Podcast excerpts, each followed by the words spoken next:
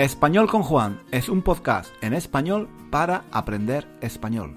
Si tienes un nivel intermedio o intermedio alto de español, nuestro podcast te puede ayudar a mejorar tu nivel de comprensión y a aprender gramática y vocabulario en contexto, de una forma natural, escuchando los comentarios y las divertidas historias de Juan. Puedes leer la transcripción de cada episodio en nuestra página web, 1001 Reasons to Learn Spanish.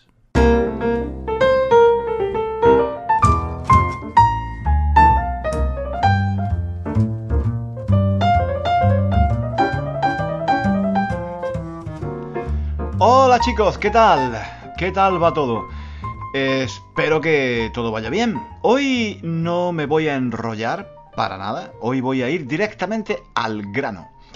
Hoy os voy a contar una historia muy muy importante y por eso, por eso mismo, es importante que prestéis atención y que escuchéis muy bien, eh, porque es una es una es una de esas historias que te ponen los pelos de punta.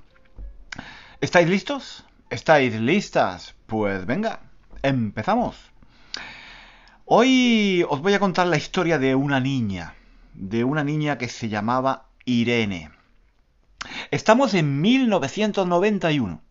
En Madrid, eh, Irene vive eh, con, sus padres y, con su hermana, con su hermana mayor, eh, en un barrio de Madrid que se llama Aluche. Irene es una, es una niña normal, va, al colegio y, le gustan mucho los deportes. Como es muy alta, juega al, al baloncesto. También le gusta mucho el patinaje sobre hielo. Es una niña muy activa, muy inquieta. Su madre es funcionaria. Trabaja en una comisaría de policía. Cada mañana, Irene desayuna con sus padres y con su hermana mayor. Después de desayunar, cada mañana, su madre la lleva al colegio en coche. En los años 80 y en los 90, en España existía una organización terrorista que asesinaba a muchas personas. Era la organización terrorista ETA. La mañana del 17 de octubre de 1991, la hermana de Irene, que ya tenía 15 años y, por tanto era más consciente de, de lo que pasaba, le preguntó a su madre en el desayuno por los atentados terroristas de ETA. Le preguntó, pero mamá, ¿tú cómo, trabajas para la policía? Mm, ¿No tienes miedo de que te maten a ti también? A lo mejor mm, eh, nos ponen una bomba. Y Irene, que solo tenía 12 años, hasta entonces nunca había pensado en ETA ni, sabía muy bien de qué, de qué estaba hablando su hermana. Pero aquella pregunta de su hermana se le quedó se le quedó en la cabeza. Luego, después de desayunar, mientras salían de casa para subirse en el coche, Irene le preguntó a su madre, Mamá, ¿y, ¿y si nos ponen una bomba a nosotros también? Su madre le contestó, no, hija, las bombas se las ponen a gente importante. Nosotras, nosotras no somos nadie. Y Irene, como todas las mañanas, se subió al coche con su madre. Como todas las mañanas, mm, su madre mm, la llevaba al colegio antes de ir a la comisaría de policía donde trabajaba. Unos minutos más tarde, el, coche en el que iban Irene y su madre saltó por los aires. ETA había puesto una bomba en el coche. No fue el único atentado de ETA en Madrid aquella mañana de octubre de 1991. Aquella fue una mañana ah, trágica. Aquella mañana ETA cometió tres atentados terroristas. Em, antes, eh, antes de la bomba contra el coche de Irene y su madre, ETA asesinó a un militar el teniente Francisco Carballar, que era padre de cinco hijos. Y después, ese mismo día por la tarde, ETA cometería otro atentado contra el comandante Rafael Villalobos. Irene y su madre no murieron en el atentado. Sobrevivieron porque las ambulancias eh, se encontraban muy cerca de donde ellas estaban. Tuvieron la suerte, suerte entre comillas, claro, de que las ambulancias habían ido a atender a los heridos del primer atentado, el teniente Carballar. Gracias a que se encontraban cerca, los médicos pudieron atender a Irene y a, su madre muy rápidamente y las, llevaron al hospital. En los años 80 y 90, los españoles estábamos em, acostumbrados a ver escenas de atentados en la televisión. Cada semana había imágenes de coches bomba, eh, de muertos, de sangre. En aquellos años este tipo de imágenes aparecían en, la televisión mientras la gente estaba eh, comiendo o cenando mm, en familia. Estas imágenes eran tan frecuentes que mm, nos habíamos acostumbrado a ver, eh, a ver, eh, a ver estas imágenes. Bueno, acostumbrarse no es la palabra más ah, adecuada. Uno, uno no, se acostumbra nunca a ver este tipo de imágenes. Pero, en fin, lo que quiero decir es que a pesar, a pesar de que este, este tipo de imágenes eran frecuentes, las, las, imágenes del atentado de Irene y su madre tuvieron un, gran impacto. Irene y su madre sobrevivieron, pero em, las dos quedaron mutiladas. Irene perdió las dos, las dos piernas y su madre una pierna y un brazo. No os puedo, no os puedo describir con palabras el, el horror que sentimos los españoles cuando vimos las imágenes en la televisión. Durante unos segundos, los españoles vimos a una mujer cubierta de sangre, tirada en el suelo, que gritaba y preguntaba dónde estaba su hija. Eh, su hija estaba también en el suelo. Cuando encontraron su cuerpo, la policía pensó que estaba muerta. Luego se dieron cuenta de que estaba viva y, llevaron a las dos, eh, madre e hija, al hospital. Las imágenes del atentado de Irene y, de su madre fueron muy impactantes y, han quedado grabadas para siempre en la memoria colectiva de los españoles. Para muchos fue quizás un despertar. Hasta el atentado de Irene y su madre Mm, algunos pensaban que ETA era una banda de guerrilleros revolucionarios que, luchaban por la libertad contra la dictadura. Muchos aún tenían esa idea romántica de que eran unos jóvenes idealistas que luchaban por una causa noble, por la libertad, contra la dictadura.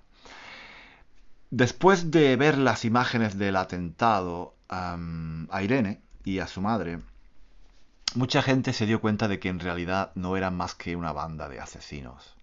No había ningún motivo que pudiera justificar aquel atentado brutal y salvaje contra una niña de 12 años y contra su madre. Eran una banda de criminales mafiosos y nada más. De hecho, Francia, que hasta entonces había mantenido una política de cierta tolerancia y comprensión hacia los miembros de ETA, que se encontraban en territorio francés, empezó a colaborar mucho más con el gobierno de España. Digamos que hubo un antes y un después.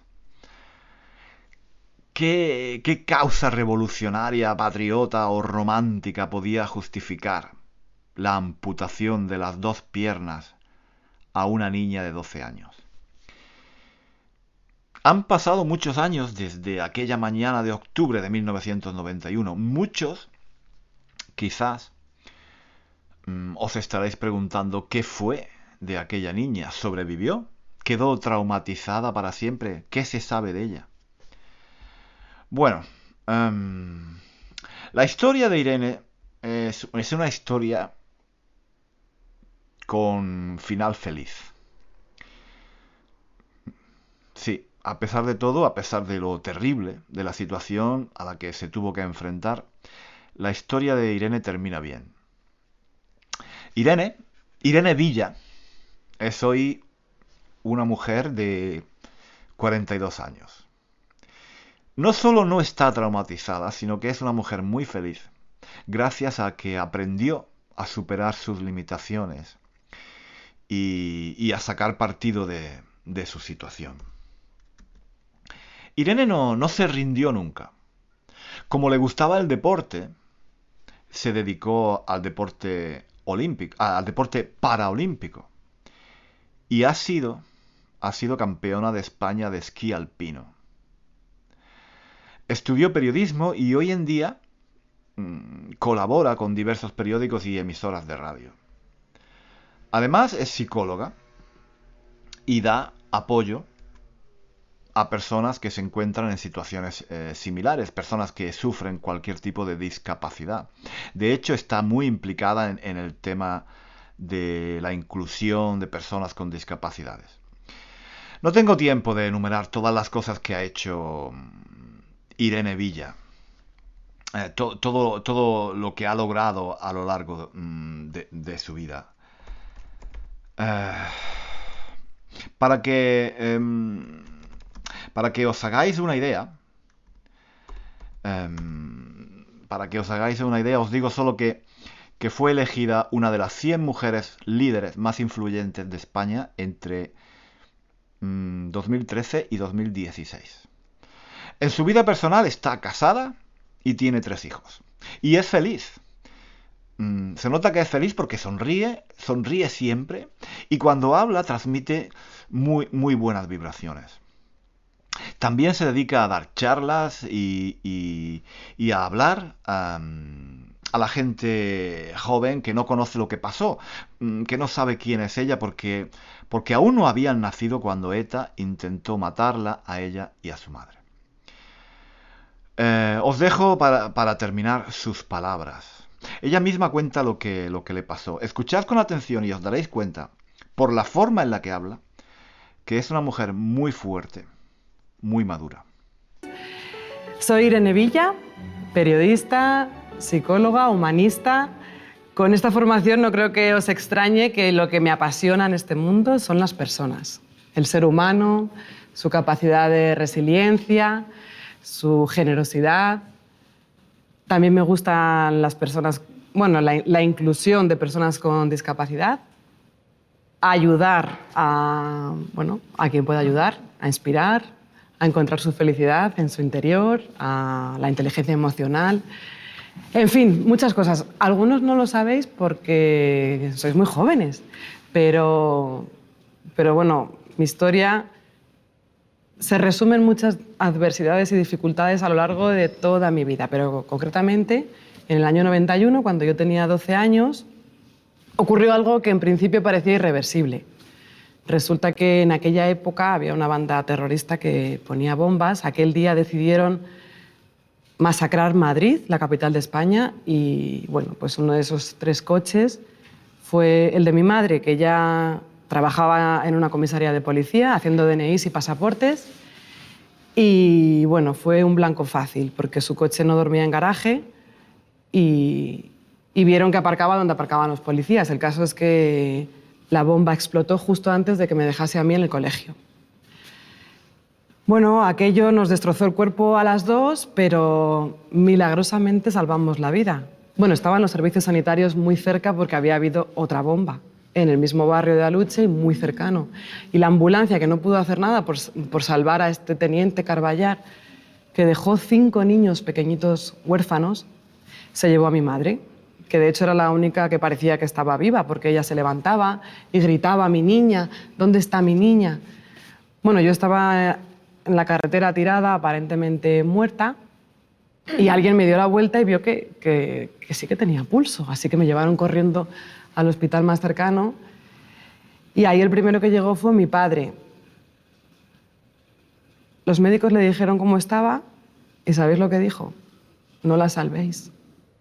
Yo no quiero para mi niña una vida desgraciada y prefirió sufrir él lo peor que te puede pasar, que te maten a un hijo, antes que verme sufrir a mí. El médico tampoco me quería salvar, pero bueno, afortunadamente ocurrió el milagro de, devolverme a la vida.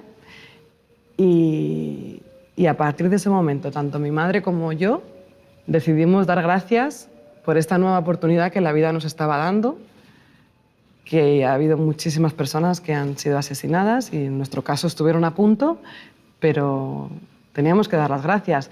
Lógicamente no fue tan fácil, porque asumir una realidad tan brusca, bueno, verte en el espejo directamente sin esta parte del cuerpo y de pronto ver, bueno, que, tu esquema corporal cambia, que a ti lo que te gusta es el deporte, el baloncesto, eh, patinar sobre hielo y de repente dices, bueno, ¿y, ¿y, ahora?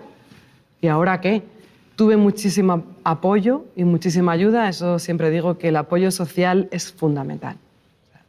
Siempre hay que contar lo que nos ocurre para que otras personas nos puedan echar una mano. Yo en mi caso tuve gente que vino pues, de todas partes, incluso fuera de España, que se habían enterado, porque claro, las imágenes eran tan dantescas y terroríficas que dieron la vuelta al mundo. Y bueno, por mucha ayuda, por muchos premios, por mucho reconocimiento y mucho amor, uno asume lo que realmente le pasa, no cuando está rodeado de este cariño, sino cuando te enfrentas a tu realidad en soledad. Y eso no te lo puede quitar nadie. Yo creo que el dolor es inevitable. Lo que es opcional es quedarte en ese sufrimiento de por vida. Así que decidí que, iba a seguir estando abierta a los regalos que la vida me iba a dar, que por cierto han sido muchos, porque gracias al deporte integro el primer equipo del mundo de esquí adaptado. Aún hoy, 11 años después de que naciera este equipo, yo sigo compitiendo. He sido mamá de tres niños maravillosos y eso ha sido lo que más ha llenado mi vida de ilusión, de alegría, de fuerza. Un corazón triplicado de fuerza, de amor y eso es lo que ahora mismo me mueve y, lo que más me preocupa, como a vosotros, es darles una buena educación, una educación en valores. Quiero fortalecer a mis hijos. Siempre digo que, hijo, te haré fuerte y seguro, pero debes tropezar para aprender. Por eso voy a darte fortalezas humanas, dándote mucho amor y mucha seguridad en ti mismo. Pero no voy a quitar las piedras de tu camino, porque cuantas más piedras encuentres y más pesadas sean, más grande y fuerte construirás tu castillo. Esa ha sido la principal lección que la vida me ha dado y así voy a educar a mis hijos. Bueno, yo creo que se entiende muy bien lo que ha dicho, ¿no? En el blog os dejo este y otros vídeos para que entendáis mejor la historia de Irene Villa. Un abrazo y nos vemos. No, no, no nos vemos. Nos escuchamos en el próximo vídeo, aquí, en Español con Juan. Hasta aquí el episodio de hoy. Muchísimas gracias por escuchar hasta el final. Si quieres leer la transcripción de este episodio o de los episodios anteriores de nuestro podcast, visita nuestra página web One Thousand and One Reasons to Learn Spanish. Allí encontrarás también ejercicios y muchos recursos para aprender español. Hasta pronto.